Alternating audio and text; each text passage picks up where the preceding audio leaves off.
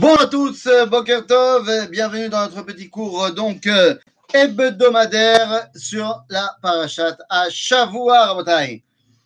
Et cette semaine, nous terminons bah, le livre de Vaïkra. Eh oui, parachat Behar Bechukotai, encore un doublon pour terminer le livre du Lévitique, le livre de la Kedusha. Alors, comme on l'avait expliqué la semaine dernière, dans la parachat de Hémor, il nous manquait le troisième pilier.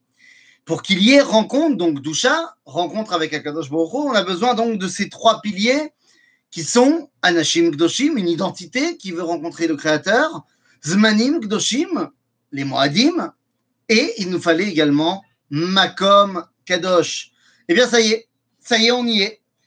On y est. La rencontre peut enfin avoir lieu puisque la paracha de Behar a pour rôle de nous expliquer quelle est la Kedusha intrinsèque qu'il y a à la terre d'Israël. Et j'aimerais ici bah, dire la chose suivante. Puisque c'est de cela qu'on va parler dans la paracha. La paracha nous parle de toutes les mitzvot atleot ba'aretz, à commencer évidemment par la Shemitah. Maintenant, la question se pose. Effectivement, pourquoi est-ce qu'on va donner ces halachot-là maintenant au Mont Sinaï, alors qu'elles n'auront euh, d'intérêt véritable que lorsqu'on va rentrer en Eretz Israël Eh bien, la vérité, c'est que d'abord, toutes les mitzvot n'auront un intérêt véritable que lorsqu'on va rentrer en Eretz Israël. Eh oui, les mitzvot, à la base, sont faites pour Eretz Israël. Mais là, on parle de cette mitzvah-là qui est la plus représentative de ce, de, du rapport avec la terre d'Israël. Et donc, eh bien, on peut se poser la question, Ma'inyan Shemitah et Sinai, pourquoi est-ce que la paracha commence, s'ouvre en nous disant que eh bien, les lois de la Shemitah vont être données au Har Sinai. Eh bien, la réponse est très simple. L'homme est chané. L'homme est chané. Quel est le sujet? Quelle est la mitzvah? Tout vient du Har Sinai. Pourquoi est-ce que on enfonce une porte ouverte? Pourquoi avoir besoin de le rappeler que toutes les mitzvot viennent d'Akadosh Baruch Enfin, ça paraît évident. Eh bien, c'est pour une raison très simple. Il y a des mitzvot qui peuvent se pratiquer concrètement n'importe où. Et il y en a d'autres qui ne peuvent pas se pratiquer n'importe où. Lorsque le peuple juif va partir en exil, est-ce qu'il va prendre avec lui dans ses valises le Shabbat? Bien sûr que oui. La cacheroute? Bien sûr que oui. Tarata Mishpacha Bien sûr que oui. Mais il ne pourra pas prendre dans ses valises les mitzvot atliot baaretz, toutes les mitzvot qui sont en rapport avec la terre. Et il va vivre en exil. Il va vivre longtemps en exil. Et il pourrait se dire que finalement, bah, ce n'est pas nécessaire. Qu'on a bien réussi à être juif sans la terre d'Israël. On a réussi à avoir un judaïsme florissant sans la terre d'Israël. Donc, c'est que bah, finalement, ce n'est pas nécessaire pour accomplir notre identité de juif. Voilà ce à quoi on pourrait imaginer, voilà ce à quoi on pourrait s'attendre après 2000 ans d'exil. Y aurait-il une possibilité de voir cela dans les faits? Qu'il y ait des gens qui pensent qu'on peut vivre un judaïsme plein et entier là-bas? Eh bien, c'est pour répondre à toutes ces questions que la Torah nous dit Inyan Shemitah, c'est Behar Sinai. Comme Shabbat, c'est Behar Sinai. Comme tout le reste, c'est Behar Sinai. C'est une identité complète qui s'appelle le judaïsme. Il t'en manque une partie, eh bien, elle est incomplète. Ça ne veut pas dire que tu ne peux pas survivre, mais elle n'est absolument pas idéale. Et de la même façon qu'on a dit la semaine dernière qu'on ne peut pas imaginer d'être remplacé par une autre identité, l'identité que Dieu a choisie, c'est le peuple d'Israël. De la même façon qu'on ne peut pas imaginer que le moment de rencontre avec Dieu, bah, on, ce sera plus Pessah, mais ce sera Noël. Ben non. Eh bien, on ne peut pas imaginer un endroit qui serait plus propice au dévoilement divin que l'endroit que Dieu a choisi. La paracha de Behar, en fait, nous explique que sans le rapport, sans la balade, on va dire, le, lien indéfectible avec cette terre d'Israël, eh bien, l'identité d'Israël ne peut s'exprimer. D'ailleurs, je ne pourrais que vous dire cela au niveau mathématique. Au niveau mathématique, Rabotai, Si, prenons un exemple. Prenons un exemple. Vous êtes en même temps un homme, une femme, un Cohen, un Lévi, un Israël, un riche, un pauvre. Euh, je crois que j'ai tout fait. Et que vous, êtes tous ça en même temps, et que vous habitez à Paris, à New York, eh bien, on ne pourra réaliser qu'au mieux une centaine de mitzvot sur les 613. Pourquoi? Parce qu'il y a encore une centaine de mitzvot qui dépendent d'être simplement en terre d'Israël, et tout le reste dépend du Beth Amikdash qui lui aussi dépend d'être en terre d'Israël. En d'autres termes, l'écrasante majorité des mitzvot ne peut pas être réalisée en Chutzalaharet. Et donc, ça veut dire que, bah, c'est quoi les mitzvot? C'est le moyen de nous rattacher à Dieu. Eh bien, une grande partie de notre possibilité de nous attacher au divin nous est impossible tant qu'on n'a pas le troisième pilier. Donc, une fois qu'on l'a, c'est bon. On a Kdushat Adam, Kdushat Azman, Kdushat Makom, la Kdusha dans l'homme, dans le temps et dans l'espace, c'est bon. Nahon, c'est bon. Et c'est pour cela que la paracha de Bechukotai a pour rôle de nous dire Ok, bah alors maintenant que c'est bon, voilà ce que tu vas faire. Voilà l'objectif. Tu as rempli le rôle de la Kedusha, iné, au boulot. Tu as de quoi être Kadosh. Donc, vous avez dit, sois-le. Mais c'est quoi la Kedusha? Où est-ce qu'il faut la mettre en place, la Kedusha? Est-ce que la Kedusha, il faut la mettre en place dans un monde spirituel? Eh bien, pas du tout. Et c'est là que s'ouvre la paracha de Bechukotai. Et la paracha de Bechukotai, en fait, ben, montre qu'elle n'est absolument pas d'accord avec la tradition rabbinique. Qu'est-ce que ça veut dire? La Torah ne serait pas d'accord avec la tradition rabbinique? Non, je m'explique. Quand vous demandez à un rabbin, depuis 1800 ans à peu près, quel est l'idéal du juif? Eh bien, l'idéal du juif, c'est d'arriver au Olam C'est d'ailleurs ce qui semble être l'enseignement de la Mishnah quand on dit Kol Israël Olam dans la Mishnah dans de Maseret Sanhedrin. C'est d'ailleurs, bah, si vous regardez les tfilotes, oh là là, combien on va retrouver cet idéal d'arriver au Olam Shabbat, on va dire la, chanson, le piyut, El Adon al Kol Baruch Vetuvo, Male. Et ensuite, on va terminer par quoi? Bon, On va terminer par en disant que le but du jeu, c'est d'arriver la vie, l'imot, à Mashiach ou le Chaye Olam Haba. Bevadaï. Bevadaï. La vie, le Olam Haba, c'est le but. D'ailleurs, c'est comme ça qu'on nous explique tout le temps. Seulement. D'ailleurs, combien de fois on a entendu si tu fais ça bien, tu iras au Lamaba. Tu vas avoir un Olamaba de Ligue des Champions. Eh, c'est fait mode. Mais ce n'est pas du tout ce qui a marqué dans la Torah. Dans la Torah, il y a marqué l'inverse. Il y a marqué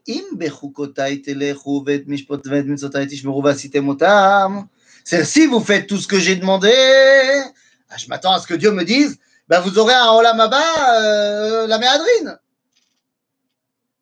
C'est pas ce que la Torah nous dit.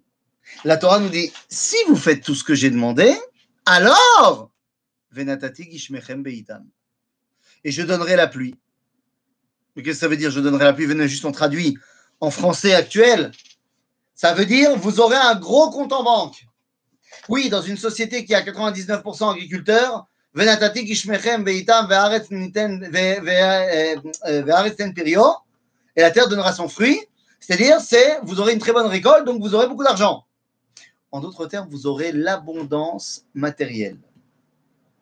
Voilà ce que la Torah promet si tu fais tout ce qu'il faut. Tu fais tout ce qu'il faut, tout ce que Dieu a dit, tu seras très riche. Abondance matérielle. La Torah ne nous parle pas du Olam Ça, c'est incroyable. La Torah ne me dit pas si je fais ce qu'il faut, j'irai au Olam Bah non. Bizarre. Bizarre. Bélette C'est caché merde Pourquoi est-ce que la Torah ne me parle pas du Olam Pourquoi est-ce que la Torah, ben, tout simplement, va me parler Olam La Torah me dit, si tu fais ce qu'il faut, tu auras un super Olam Et la Torah me dira tout à l'heure, dans la suite de la paracha, si tu fais pas ce qu'il faut, ton Olam il sera pourri. Ah, tu dis parce que la Torah s'adresse de base à ceux qui vont à la baba. Tu dis de toute façon, Kol Israël, Eshlem, Chelak, Leolam Haba, donc c'est pas la peine d'en parler. Ah, C'est mode, mais comment tu sais que Kol Israël, Eshlem, Chelak, Leolam Haba Si la Torah n'en parle pas. Peut-être qu'il n'y a pas de Olam Haba. Naron? C'est parce qu'on est Israël qu'on nous donne la Torah. Oui, c'est vrai.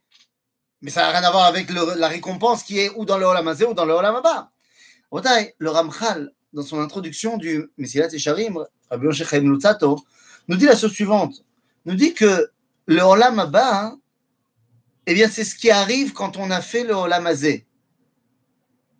En d'autres termes, ton Olam Haba, il varie en fonction de ce que tu as réalisé bah. En fait, le Olam Haba n'est que fonction du Olam Hazé.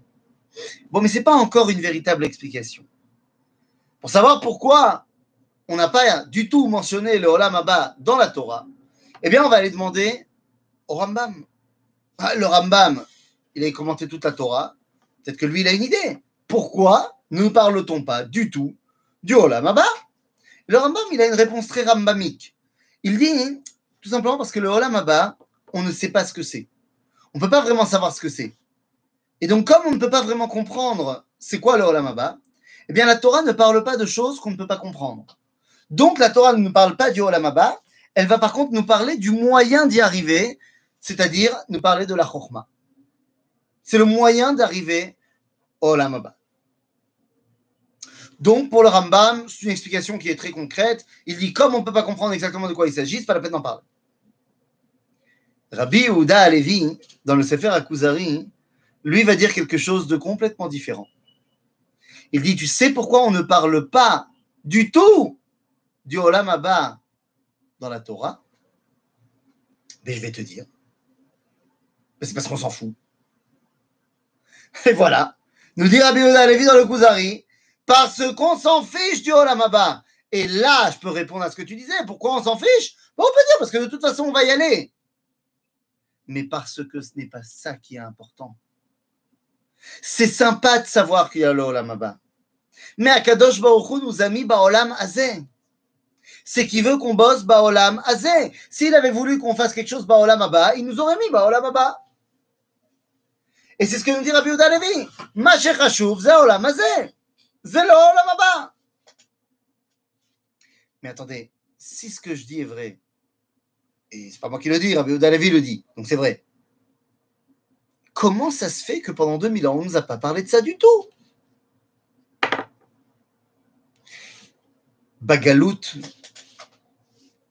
Aolam Hazé, il est pourri. Il n'est pas entre nos mains et il fait pas plaisir pour nous, Israël. Donc à partir du moment où on est parti en exil, il a fallu que les rabbins nous donnent ben, un idéal, un idéal auquel on pouvait se rattacher. Cet idéal ne pouvait pas momentanément être à Olam Hazé. Donc, ben, on nous a donné un autre idéal. Et on s'est rattaché à un idéal métaphysique, à Olam Haba. Ce que disait par exemple Rabbi Nachman de Breslav, on raconte une histoire qu'un jour, il entend deux juifs se disputer sur le Olam Haba, Olam Hazé. Et Rabbi Nachman leur répond, vous savez, c'est évident qu'il y a le Olam Haba. Parce qu'il y a marqué dans la Mishnah, Kol Israël est le Olam Haba. Mais il faut une grande émouna pour croire qu'il y a Olam Hazé. Parce que ici, c'est à Kol Geinom. C'est intéressant. Lui, il vit dans une époque où être juif, c'est terrible. L'Ukraine de 300 ans, c'est pas un endroit où il fait bon vivre pour être juif. Et donc, il te dit, Macheko répond, c'est là, c'est là, la mazé, c'est Geinom. Puisque la mazé, c'est quelque chose qu'on doit pouvoir construire. Ici, on peut pas construire. Aval, à l'époque de la Torah, à l'époque du Tanakh, où nous sommes sur notre terre, eh bien, nous pouvons faire de cette terre un Olam Haba. Et donc, nous avons pour rôle de transformer Olam Hazé en quelque chose d'extraordinaire. Et c'est la raison pour laquelle la Torah, elle, elle ne parle que de Olam Hazé. Pour te montrer que c'est ça l'idéal du judaïsme. L'idéal du judaïsme, c'est d'être capable de prendre ce monde et de le transformer en quelque chose d'énorme. C'est exactement de cela qu'il s'agit. Et la Torah continue en nous disant Aval. Si tu fais pas ce que tu as à faire ici, si tu pars en cacahuète,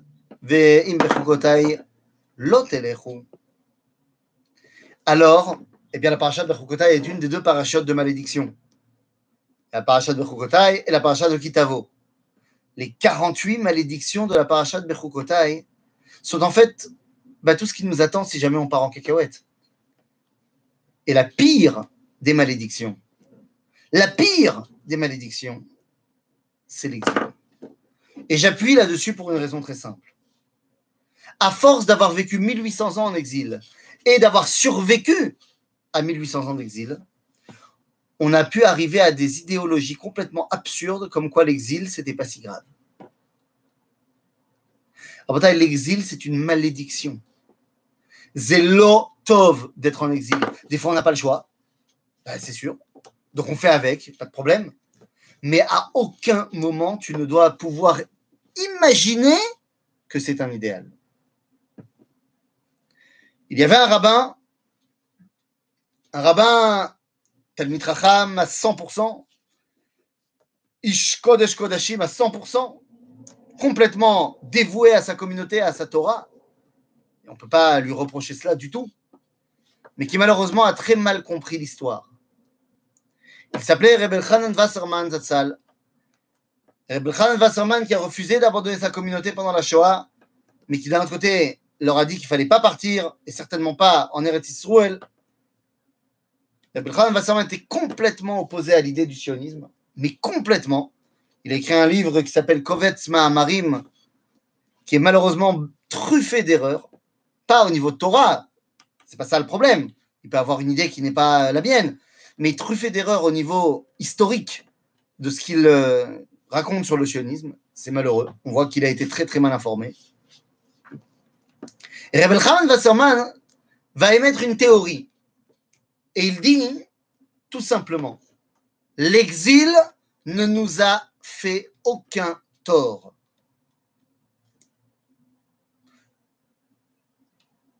Au-delà de, de, de, de l'erreur historique terrible, et Rebel Hanan et toute sa communauté vont mourir dans la Shoah, malheureusement. Et c'est pas, je dis pas que c'est à cause de ça, Shalom. Je dis que c'est en termes de l'exil ne nous a fait aucun mal ça se pose là. Même si lui, il parlait pas au niveau physique, il parlait au niveau Torah. Il faut comprendre une chose. Le Rav Tzvi Oudakouk va répondre au Kovetz Mahamarim et va répondre que toutes les svarot du monde, toutes les, les réflexions du monde ne peuvent, pas ne peuvent pas aller contre un verset évident. Or, le verset nous dit, dans la parashat Bechukotai, au chapitre 26, au verset 38, Ve'achla etrem eretz. L'exil la terre de vos ennemis va vous dévorer. L'exil est une malédiction. Elle est une malédiction au niveau physique du peuple juif, et ça, je n'ai pas besoin de vous expliquer. Mais elle est une malédiction au niveau torani également. Et là où se trompe grandement Rebel Hanan, de dire que l'exil ne nous a fait aucun tort. Et vous savez, il y en a plein qui disent, mais regarde, attends, on est en exil, mais regarde tout ce qu'on a réussi à produire.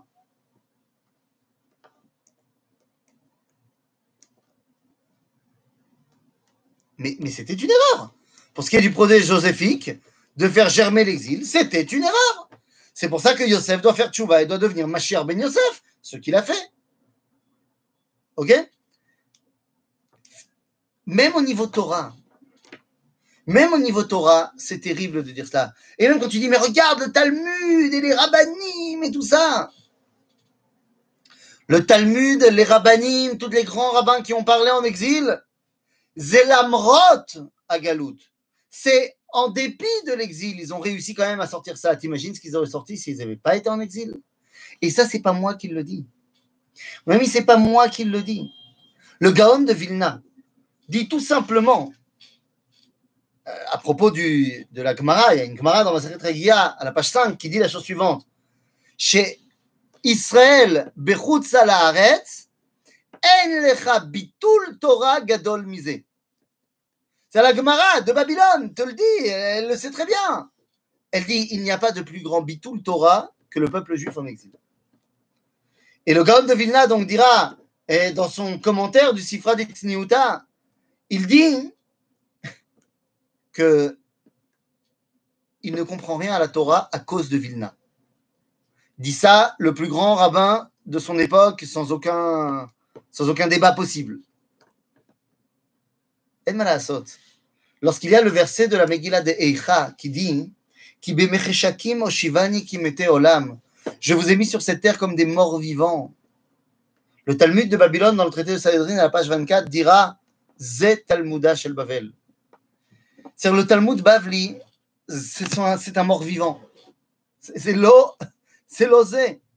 Rabbi Nachman lui dit lui-même, après son besoin, Nachon, Nachon, Nachon, Nachon, Nachon, Nachon. Nachon, mais pas que Rabbi Nachman qui te dit cela. Rabbi Nachman n'a fait que reproduire ce qu'avait fait Rabbi Zera. Rabbi Zera, quand il est arrivé en Eretz Israël, c'est une histoire assez incroyable, on racontait dans le Talmud. Rabbi Zera raconte qu'il venait en, Israël et qu'il avait faim. Il a été au chouk. Et qu'au chouk, il a acheté, je sais pas, des cornichons, on ne dit pas exactement quoi. Et le vendeur reconnaît son accent babylonien.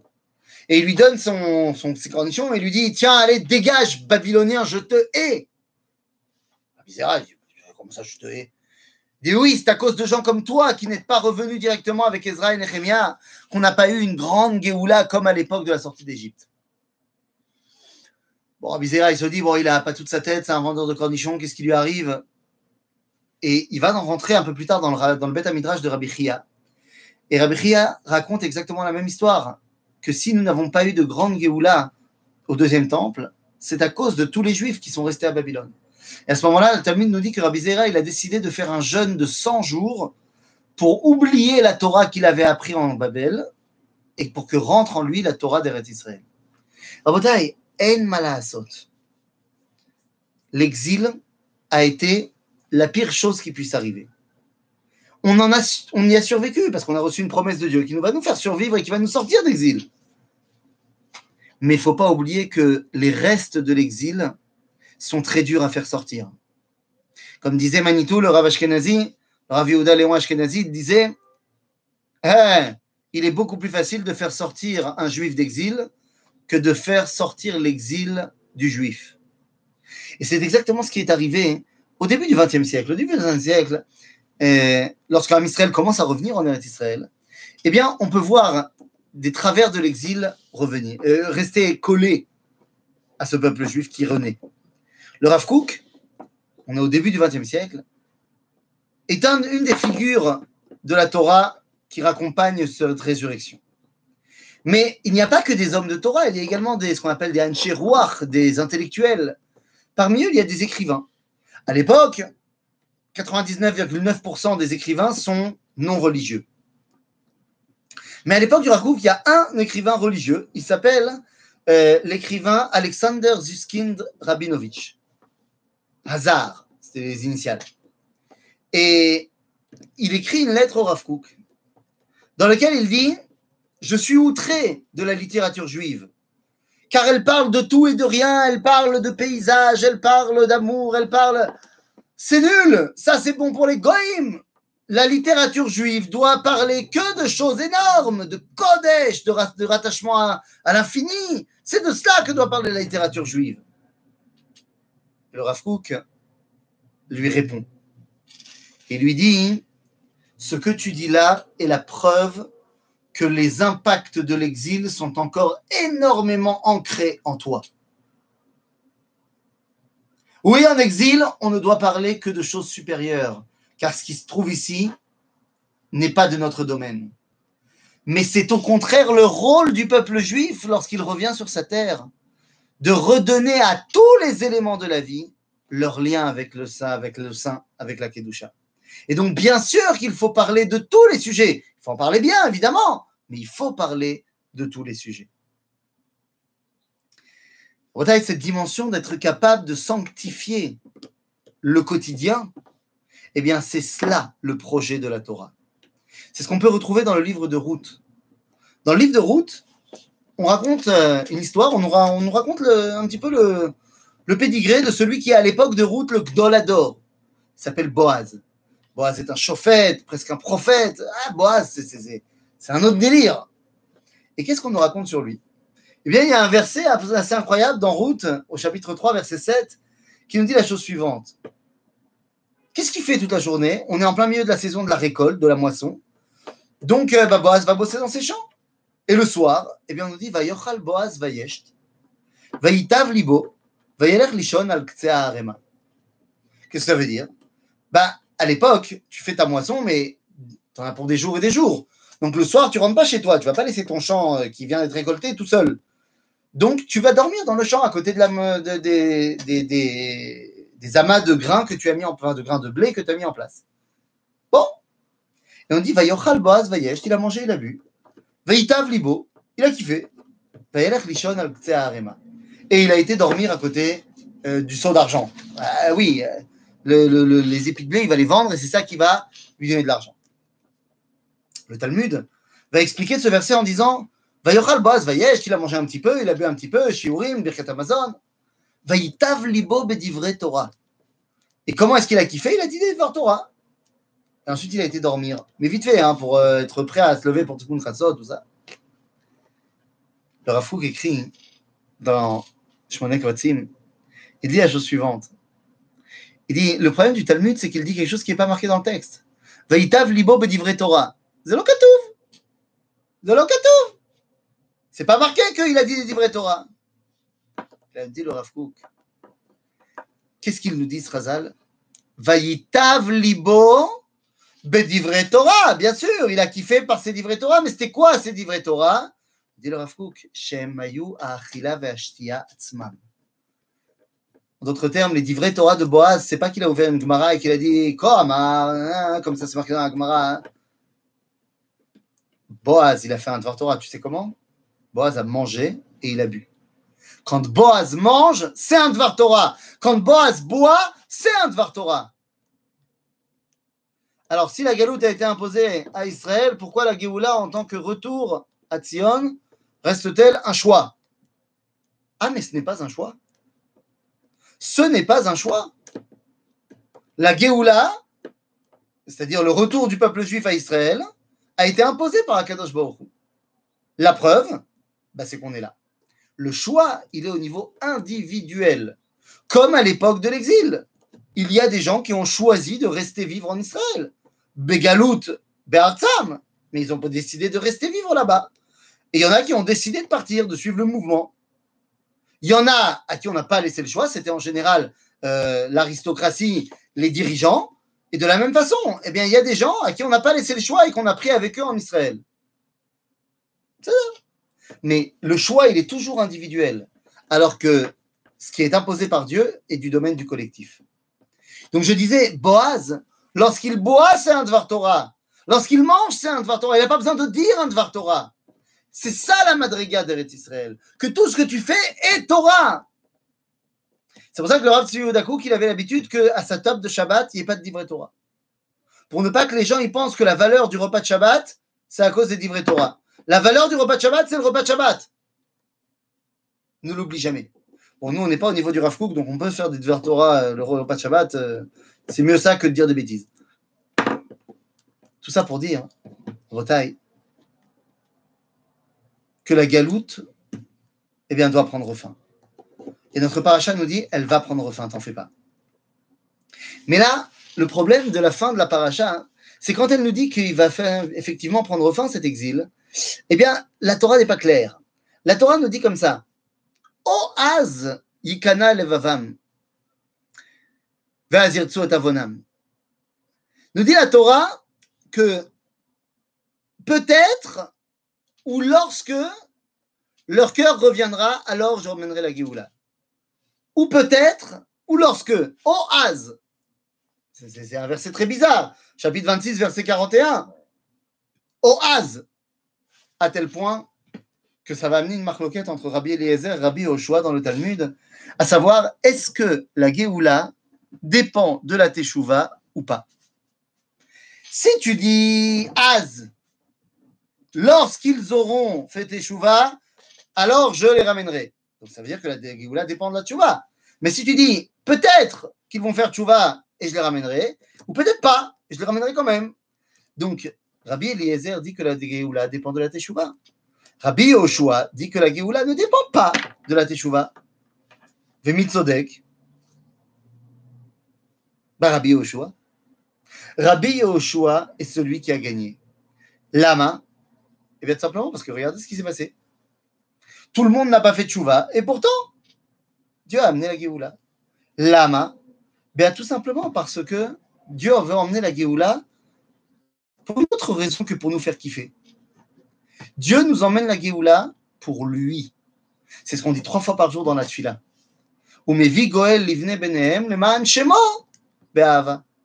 shemo. Pourquoi?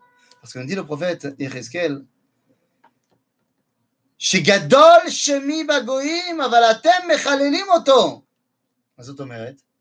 Ça veut dire que nous dit le prophète Yecheskel que lorsque les goïms vont voir Am Israël, Bechutz al Haaretz Bagalut, ils vont dire Am Hashem ele, Umeartzo Yatzaou. Il n'y a pas de plus grand chilou Hashem, nous dit le prophète, que Am Israël Bagalut. Et donc, Akadosh Baruch Hu, il en a marre que son nom soit Mechulal Bagoïm. Donc, eh bien, il emmène la Géoula. Il emmène la Géoula. La question est maintenant, ben voilà, j'ai un choix maintenant. Dieu a amené la Géoula. Est-ce que je vais décider de revenir vers lui pour ben, pouvoir réellement réaliser le projet de cette Géoula? Oshelo. Eh bien, la réponse, est très simple. La, la réalité est en train de montrer que certes, Dieu nous a amené la Géoula, on ne le méritait pas, mais on est en train de le mériter. On est en train de le mériter. La Torah grandit. La terre d'Israël est repeuplée. Elle redonne ses fruits. En d'autres termes, nous sommes en train de mériter tout ce qui est en train de nous arriver. Oui, il est temps au sens individuel qu'on prenne conscience que nous avons également quelque chose à faire.